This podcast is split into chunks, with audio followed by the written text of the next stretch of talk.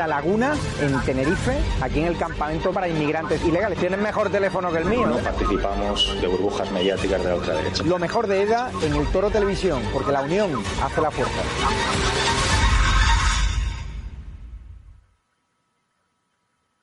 Muy buenas espectadores de Estado de Alarma, soy Rodrigo Villar, este es el programa Dando la Vara, nuestro programa sobre Extremadura, donde explicamos pues la gestión nefasta de la izquierda y de la extrema izquierda en esta comunidad tan bonita, ¿no? Que es Extremadura. Hoy tenemos con nosotros a Manuel Barragán, lo conoceréis de otros programas anteriores, que es vicesecretario jurídico de Vox en Badajoz, y también tenemos a Amparo Gonzalo, que es la vicesecretaria em, provincial de afiliación. Eh, así que eh, vamos a hablar hoy de, vamos a empezar hablando de, del tema del adoctrinamiento en las aulas Mérida, ¿no? Un adoctrinamiento, la verdad es que a mí me ha sorprendido bastante por, su descaro, ¿no? Es decir, no se esconden, no se esconden en este adoctrinamiento, es algo eh, increíble, ¿no? Y yo creo que la Junta de Extremadura, en este caso, debería actuar y hacer algo, porque es un adoctrinamiento inaceptable, inaceptable. Eh, en este caso, pues es un adoctrinamiento eh, pues hacia la izquierda, ¿no? Hacia la izquierda más reaccionaria hacia la izquierda más revolucionaria también y la izquierda pues más casposa, ¿no? Es decir, estaban eh, haciendo pues en un colegio un homenaje a la pasionaria, a Dolores Ibarruri, ¿no? A la pasionaria. Esa político que, política que, que amenazó de muerte en el Parlamento a Calvo Sotelo, por ejemplo, que le dijo, usted ha hablado por última vez en este, en este congreso, ¿no? Es decir, fue una de las personas más sanguinarias eh, que ha conocido nuestra historia eh, en la guerra civil, ¿no? Durante la guerra civil, durante la República. Y le estaban haciendo un homenaje en un colegio en Mérida. Es decir, algo inaceptable. Algo inaceptable. Incluso le pusieron el nombre de la pasionaria a una clase. Pintaron la puerta de morado, con el color, pues, típico ¿no? de, los comuneros, que es el color morado de la República, eh, con el símbolo feminista también, es decir, una mezcla ahí de todo, de todo el mejunje eh, de, esta, de esta peste de ideología, y con el nombre de la pasionaria en, el marco de la puerta. Es decir, en el cimbel, ¿no? En, el marco de la puerta arriba. Entonces, eh, tenemos que hablar de esto qué opinan nuestros invitados de hoy de esto y si la Junta de Extremadura va a actuar, va a actuar, ¿no? Entonces, voy a pasar a primero a presentar a nuestros invitados. Tenemos con nosotros, como he dicho antes, a Manuel Barragán. Vamos a saludarle. ¿Qué tal? Hola, buenas noches, ¿qué tal? Bien, bien. vamos a hablar de una cosa interesante por aquí. Sí. Hoy. Bueno, a ver si se puede hacer algo. A ver si se puede hacer algo y a ver si tenéis localizado ese colegio para, meterle, un buen, para meterle un buen puro al colegio. Si vamos a decir el nombre del colegio también. Es un instituto. muy bien. Un instituto. Vamos a saludar también a Amparo Gonzalo, que como he dicho antes, la vicesecretaria provincial de afiliación de Vox. Supongo que de Vox, claro. Amparo. Hola, ¿qué, ¿Qué tal? Bienvenida. Encantada. Ya te digo yo que el PP no habla de estos temas. el PP no habla de estos temas. No, no, no, no habla de estos temas. No, no, no, no. Entonces, claro. Eh, ciudadanos menos, menos. todavía, menos todavía. Entonces, eh, los que hablamos somos los que tenemos las cosas claras y denunciamos, vamos a denunciar una cosa que atenta contra un principio fundamental de, del ordenamiento jurídico español que está establecido en el artículo primero de la Constitución, que es el pluralismo político. Pues resulta que en ese colegio, que vamos a decir el nombre, no, un colegio, un instituto, perdón, no se respeta el pluralismo político, porque se hace homenaje sectario y partidista, en este caso, a un político, una política español que tiene sus luces y sus sombras, más sombras que, que luces, en este caso. Pero eso lo hablaremos un poco después. Vamos a ver primero la imagen de ese, pues de esa aula, ¿no? Eh, que se llama La Pasionaria, de esa clase del instituto, que le han puesto el nombre de La Pasionaria con la puerta morada y todo. Es decir, eh, es que me parece asqueroso, ¿no? Eh, vamos a ver, vamos a ver la imagen y, la comentamos, a ver. Vamos a ver si lo puedo poner. Un momento. Vale. No me deja. A ver. Bueno, vamos a ver la imagen. Un momento. Vale, esta es la imagen del aula, ¿no? La pasionaria. La porta morada, una bandera nacional, una bandera republicana, el símbolo feminista, es decir, algo inaceptable, con eh, la foto de Dolores Ibarruri encima, ¿no? De donde pone la pasionaria. Vamos a ocultar. O sea, algo, algo absolutamente. Hay otra, hay otra fotografía. pasando en un colegio es increíble. Sí. Sí, mira, te comento.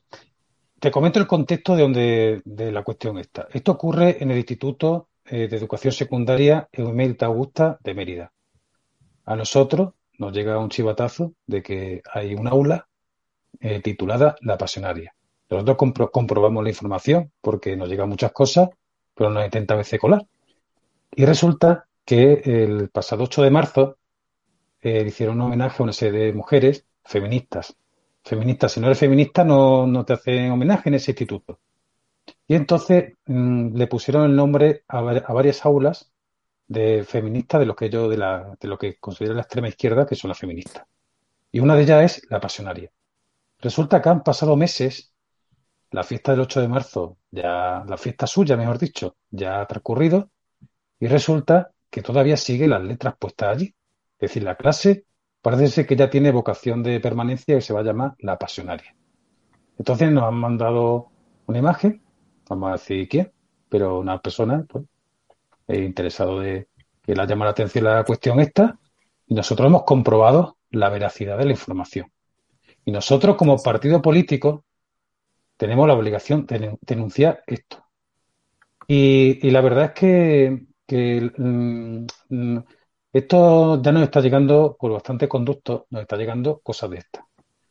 Porque esto es un centro público no te, no te extrañe que la gente que tiene opción de llevar a sus hijos a un, colegio concertado, que está fuera de todas estas historias, la gente lleve a sus hijos allí.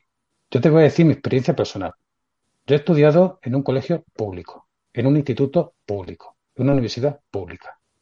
Pero mi hija, y tengo dos hijas, una pequeña que todavía no va a la escuela, no está escolarizada todavía, pero la mayor, siempre que, pueda ir a un colegio concertado va a ir. Porque, mira, antiguamente te podía a lo mejor un profesor adoctrinar de manera, mm, bueno, pues uno solo. Pero es que ya ahora es el sistema. Te adoctrina el sistema. Yo recuerdo desde pequeño tener un profesor que adoctrinaba con canciones de guitarra. Pero bueno, era pequeño te enteraba, ya después de mayor te reflexiona. Pero era uno aislado. Ya después, ahora mismo el sistema.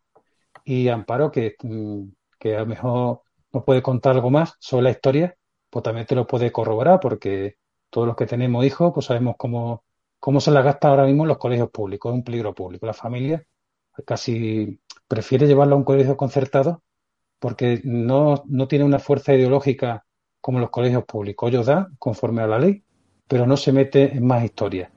Entonces, pues claro, es una base de salvación para muchas familias que no quieren que sus hijos eh, estén adoctrinados de tal manera, porque ahí no se respeta un principio constitucional que es el pluralismo político.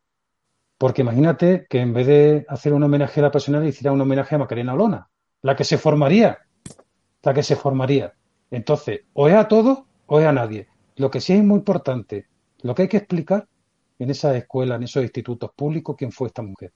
Que ya eso daremos unas una, pinceladas más adelante, pero yo creo que Amparo nos tiene que contar algunas cosas más sobre la cuestión. Sí, Amparo, cuéntanos, cuéntanos qué, sabes este, de, este, hecho tan lamentable. Bueno, pues efectivamente a nosotros nos llegó la información, como bien ha dicho eh, Barragán, y bueno, en principio, a ver, no nos sorprende porque es el pan nuestro de cada día. Yo tengo a una hija en un instituto público y, y, bueno, pues el último día que fui a recogerla, cuando acabó el curso, no daba crédito. O sea, desde nosotras ya podemos leer, no es no. Eh, o sea, yo me quedé completamente, vamos, eh, no, no, me lo esperaba, porque bueno, que le hagan el homenaje el día 8 de marzo y que te tengas que aguantar, además sin, sin hacerte partícipe de ello, porque estamos hablando que en la mayoría de los institutos los chavales son todos, vamos, son pequeños, son, excepto alguna excepción de algún colegio privado en que los chavales están un poco más, más años, aquí son relativamente chicos. Los niños de, de primero de la ESO ya están yendo a, al instituto y son niños muy pequeños. Entonces, claro, eh, los primeros escandalizados son los niños, sobre todo cuando en tu casa estás viendo algo pues completamente normal, tu padre y tu madre son normales, tu padre colabora en tu casa exactamente igual y, todo es igualdad absoluta sin necesidad de tener que adoctrinar y de tener que meterte ahí el, a fuerza. Yo no sé, yo no sé qué clase de hombres habrán conocido estas mujeres. Eso es, lo que yo, no sé pienso. ¿Qué clase de hombres tendrán en sus casas? O sea, deben de ser. Eh, no sé, o sea, eh, yo unos, a pienso que yo a veces lo que pienso es que en el caso de nuestra, vamos, de nuestra, no, de la ministra de Igualdad, pues que esta señora se está dedicando a, a través de la política a eh, sacar todos sus traumas, ¿no? Y entonces yo lo que no entiendo es cómo pues, pues no, no la atienden los, profesionales que, que, son capaces de ver este tipo de cosas, porque es que es una guerra absoluta contra el hombre. O sea, todo es, eh, todo es malo, todo lo que viene del hombre es malo. Y no es cierto. La violencia no tiene género. Y yo entiendo que en un instituto eh, le digan a las niñas, oye, no tienes que consentir que un chico te fuerce a hacer algo que tú no quieres. Pero también entiendo que deben decirle a los chicos, oye, tú tampoco debes hacer algo que una chica te fuerce a hacer, porque hay muchos chavales que, que, tienen una conducta eh, mala contra las niñas, pero también hay muchas niñas que tienen conductas malas sobre los niños. Por lo tanto, lo que no entiendo es por qué, o sea, en qué se basan para diferenciar la, agresión mm, entre unos y otros y sobre todo el, el rechazo que intentan provocar en gente tan pequeña y tan vulnerable, porque al final, pues, pues estamos hablando que son chavales que se están formando, que están empezando a ver un poco eh, la vida y, por supuesto, influye muchísimo eh, lo que les cuenten ¿no? y lo que les digan. Y al final, la casa es muy importante, pero también ellos tienen mucha necesidad de pertenecer al grupo. Es como que si se quedan fuera del grupo ya no se ven aceptados y, y es como todos. Al final los niños pues, siguen un poco al rebaño porque no se quieren quedar aparte, no quieren quedarse solos, no quieren ser los raros. Entonces, si hay que hacerle un homenaje a la pasionaria, pues por supuesto que se le hace un homenaje a la pasionaria. Vamos, faltaría más, porque yo no voy a decir que no me apetece, porque entonces ya me van a hacer bullying, me van a apartar, ya no voy a estar en el grupo, no me van a invitar, no me van a decir, y eso hace muchísimo daño. Y, bueno, yo creo que cada vez somos más los padres, yo hablo ahora mismo como madre, ¿no? Que, nos llevamos las manos a la cabeza cuando vemos este tipo de cosas. En este caso, por ejemplo, no sé si puedes poner la imagen, la segunda imagen que te mandamos de. Vamos a ver, vamos a ver esto. De cómo está actualmente. Del periódico, del periódico donde escribía La Pasionaria. La Pasionaria eh, tienes un, o sea, ese, ese nombre de La Pasionaria es un seudónimo que ella utilizaba eh, para escribir artículos en. ella realmente se llamaba Isidora. Isidora, sí. Isidora. Isidora. Y se le quedó, pero bueno, se le quedó ya lo de pasionaria. No, espérate, es que es muy curioso. Esta mujer, mm, eh, una mujer que en esa época, vamos a decir, era excepcional porque tenía labia, sabía hablar, sabía dirigirse, sabía escribir, escribía, era, eh, su profesor era periodista. Pues como esto de Podemos, o, son profesor, o son profesores de ciencia política o son periodistas estos de, de que, que realmente es que estos son los políticos profesionales. Estamos en una política profesional que se inició en el mundo obrero. El mundo obrero es un órgano de difusión del Partido Comunista de España, que fíjate, al principio del siglo, estamos hablando, años 20, años 30, lo que te puedes imaginar, las cosas que se decía allí. Y esta mujer son de las que eh, con los mítines, con los mítines se envenenaba a la gente. Son los que eh, caldearon el ambiente en los años de la República, finalmente, especialmente a finales del año 34, 35 y 36. Esta mujer logra ser eh, elegida mm, diputada por, por el Frente Popular en el 36. Claro, ya ahí tiene pues eh, inmunidad parlamentaria. Exactamente. Porque esta mujer, curiosamente, cambiaba muchas veces de domicilio. porque cuando iba a buscar a la policía, pues estar montaba el pollo en los mítines, hablaba de cosas bastante gruesas, encendía los ánimos, y además fueron de los que se fueron de España y dejaron a, a todos los que hacían los mítines, los dejaron aquí, pero ya se fue a la Unión Soviética, estuvo por, eh, fuera de España hasta que ya volvió eh, muerto Franco y tal, toda esa historia que ha sabida, la constitución de las Cortes del 77, la famosa foto con Alberti y todo y tal. Entonces, esta señora era de las que encendía los mítines, a la gente la llevaba, la encarrilaba hacia una supuesta revolución. Y te he mandado hace unos minutos una, unas imágenes, porque ella era directora de un semanario, era un semanario quincenal, bueno, más bien sí, una publicación quincenal, que se llamaba Compañera Órgano de Mujeres Trabajadoras de la Ciudad y del Campo.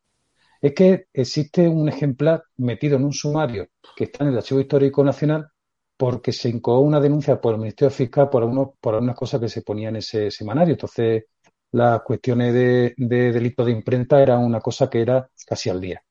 Y entonces, gracias a que se conserva un ejemplar en el sumario de, de, en el sumario este que te comento, que está en el Archivo Histórico Nacional, se llevó en un juzgado de Madrid, el juzgado número 4 de instrucción, eh, pues la verdad es que tú le la, la cosa que esta mujer eh, dirigía eh, por ejemplo, ese.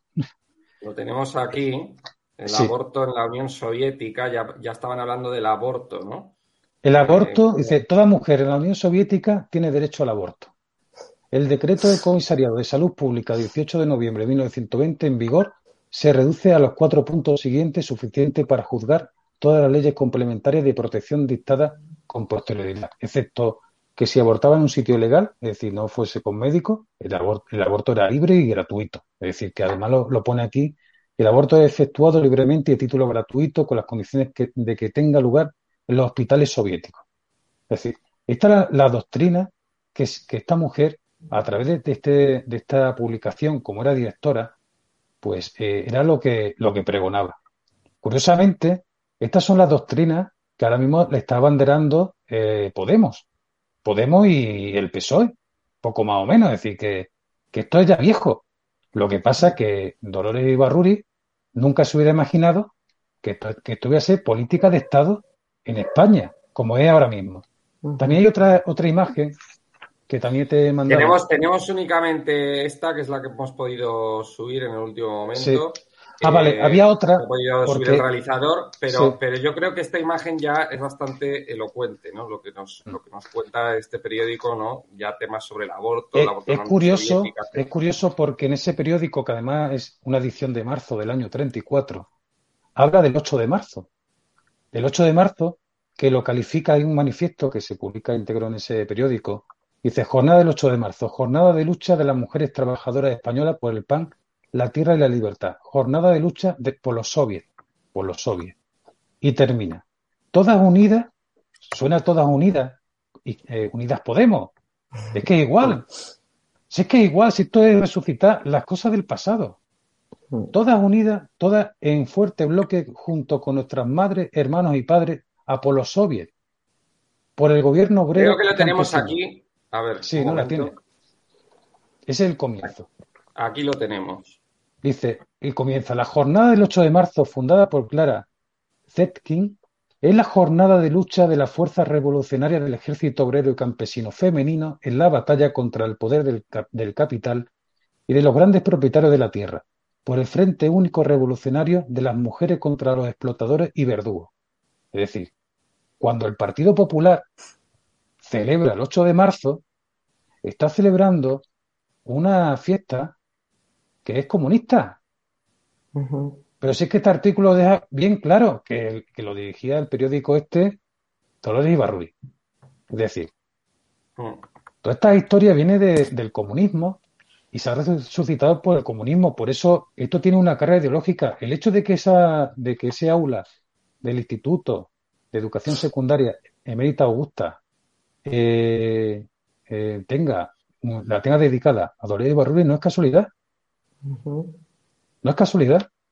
Es decir, están manipulando ideológicamente en un colegio en un instituto público, en un centro público, en este caso, a los alumnos.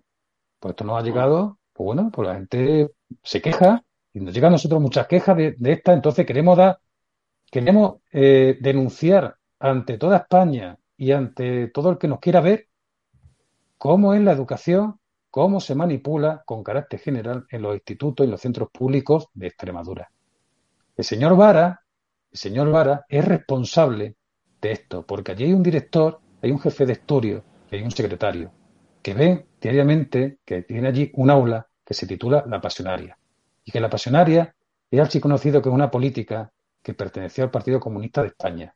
Y que, tiene, y que si se busca, eh, porque eso ahí está en los libros, está en los archivos, pues se ve las cosas que decía, las cosas que hacía y tal. No es un ejemplo edificante.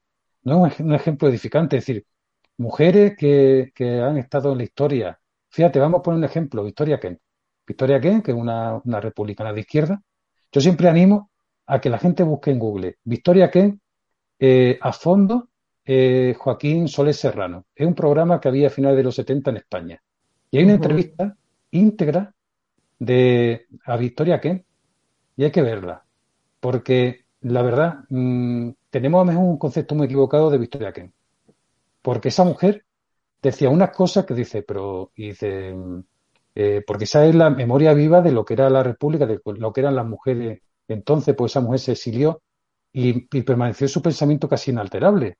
Y esa entrevista de finales de los 70 muestra cuál era el pensamiento que había entonces y, y lo que pensaba ella de toda esta historia. Y cuando le pregunta por el feminismo, ella da una, una, una descripción que de verdad que, que, sonrojaría a toda esta gente. Entonces, eh, posiblemente aquí eh, la persona que ha hecho la propuesta para que esa, ese aula se llame la pasionaria, que es curioso que un centro público se haga eso, sabe muy bien y tiene una intencionalidad ideológica.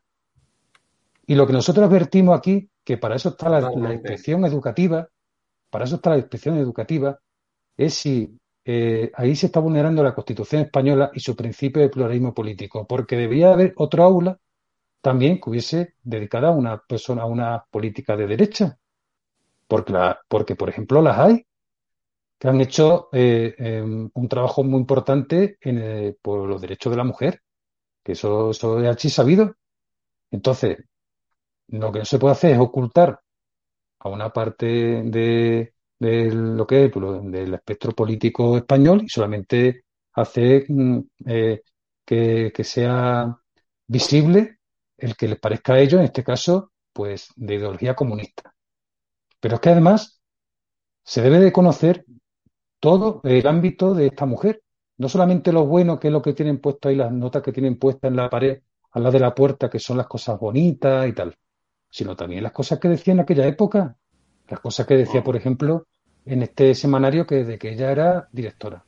Entonces, la verdad es que... No, no, no, y cosas, y cosas, y cosas mucho más graves. O sea, ella, por ejemplo, mm. eh, cuando se exilió a la Unión Soviética, la pasionaria tenía un amante, un novio, que ya le sacaba 10, 11 años, y, ese amante, ese novio, eh, creo que se llama Francisco Antón, eh, Fernando Antón, esto le dijo que ya no estaba enamorado de ella, que ya no quería, quería seguir con ella porque pues, se había enamorado de otra mujer y demás. Y ella, enfurecida, enfurecida y dolida por eso, le acusó de ser un espía al servicio del imperialismo y le desterraron a Polonia y allí le desterraron a trabajos forzados allí y murió allí. O sea, eh, esa calaña, ¿no? De persona y esa calaña de, mujer, ¿no? Y ella, por ejemplo, fue la partidaria también de continuar con la guerra civil.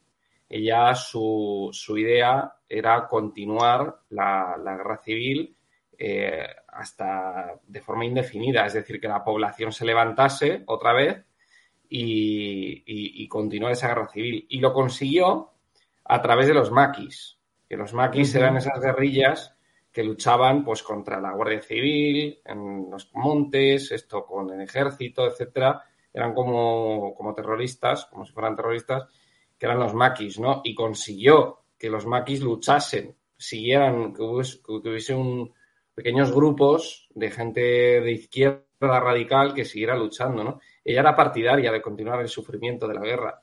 Es decir, esa, esa calaña ¿no? de persona. Y esta es, es lamentable ¿no? que se le estén haciendo homenajes en, España. Pero ¿qué nos vamos a esperar?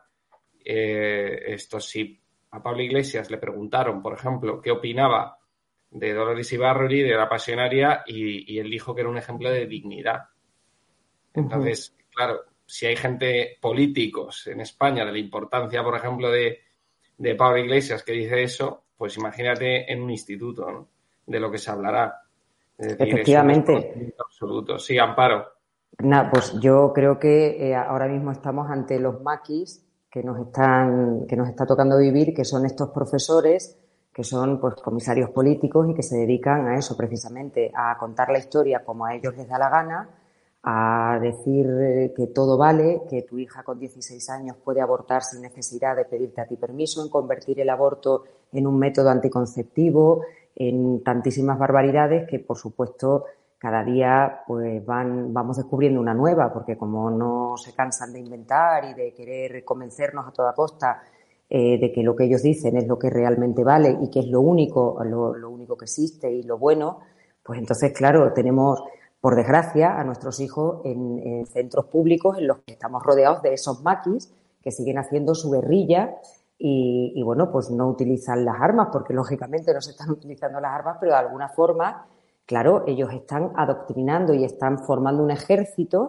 eh, bueno, pues hecho a medida para, para que nuestros hijos sigan esa, esa estela que ellos están marcando, porque lógicamente es lo que a ellos les interesa y es vergonzoso y que no se haga absolutamente nada, o sea, y que, y que hay muchísimos padres indignados pero claro que al final muchos padres no protestan o muchos padres no quieren alzar la voz. ¿Por qué? Pues por lo de siempre y sobre todo en una Extremadura como la nuestra, en la que muchísima gente vive y depende de lo que mande el señor del cortijo. Entonces, pues aquí tenemos eso, un señorito que es eh, Fernández Vara, que está ahí mirando para otro lado, que le da exactamente igual y que no se preocupa por nada, porque no tenemos por qué aceptarlo. Yo me crié aquí, en un pueblo en Extremadura, un pueblo muy pequeño, en la Siberia extremeña, y a mí en el colegio no me ha adoctrinado nadie. Yo he vivido, mm, tengo una edad ya en la que, mm, bueno, sí viví la muerte de Franco, pero ni la recuerdo, o sea, sinceramente, pero yo no he oído en mi casa nunca ni derecha ni izquierda, ni le pegaron el tiro, ni se lo dejaron de pegar. Yo creo que nuestra generación hemos crecido con, muy sanos, o sea, con una Mm, total, con un total respeto hacia unos y otros y ya está, y sin, sin necesidad de tener que, estar ahí todo el día hurgando y buscando y a los muertos hay que dejarlos a cada uno en su sitio. Efectivamente, eh, cuando hay una guerra, lógicamente hay daño en todas partes, pero que no tenemos que volver ahora otra vez a lo que ni siquiera nuestros abuelos eh, han tenido presente, digamos, tan activamente, ¿no? O sea, yo es que de verdad hablo por mí, o sea, yo en mi familia no he visto jamás mm, este tipo de cosas y, muchísimo menos en el colegio, vamos, ni de broma, o sea, yo no, no he visto eso. Entonces, bueno, ahora nos dirán que claro, que es que en los colegios antes había una foto de fulanito, del otro, de y así no acabamos nunca, ¿no? Amparo, muchísimas gracias por haber aceptado nuestra invitación esta semana eh, y muchísimas gracias. Gracias a vosotros. Por, haber comentado este asunto tan, tan lamentable, ¿no? Del adoctrinamiento en las aulas en Mérida. Así que muchas gracias, Amparo. Un saludo. Gracias a ti, gracias, muchísimas gracias. Hasta luego, chao. Hasta luego. Vamos a despedirnos de Manuel. Manuel, eh, bueno, si quieres un último apunte y cerramos le decimos a Vara, vamos a seguir denunciando todas estas cuestiones.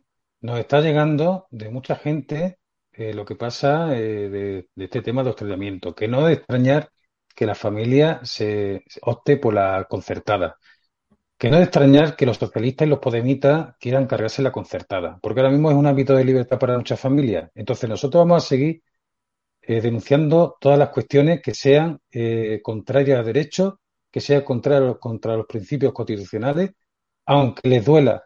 Sabemos que nos ve, pues todo, toda la semana vamos dando cuenta de todas las cosas que pasa por aquí, por Extremadura, y que sepa toda España que aquí se adoctrina también en los colegios de, como de forma sistemática. No de forma aislada por un profesor o lo que sea, que siempre lo ha habido, sino eh, de forma sistemática por el sistema. Y que allí nadie en ese colegio ha dicho vamos a pasar ya la fiesta del 8 de marzo, vamos a quitar ya la denominación de la pasionaria este aula. No, que, la que, que ha permanecido durante meses y que seguirá seguramente, o a lo mejor no, a lo mejor nos ven esta noche y mañana llaman al director que quiten eso. No vaya a decir otro que haga una fotografía y nos la mande y vea y dice, ¿qué está todavía?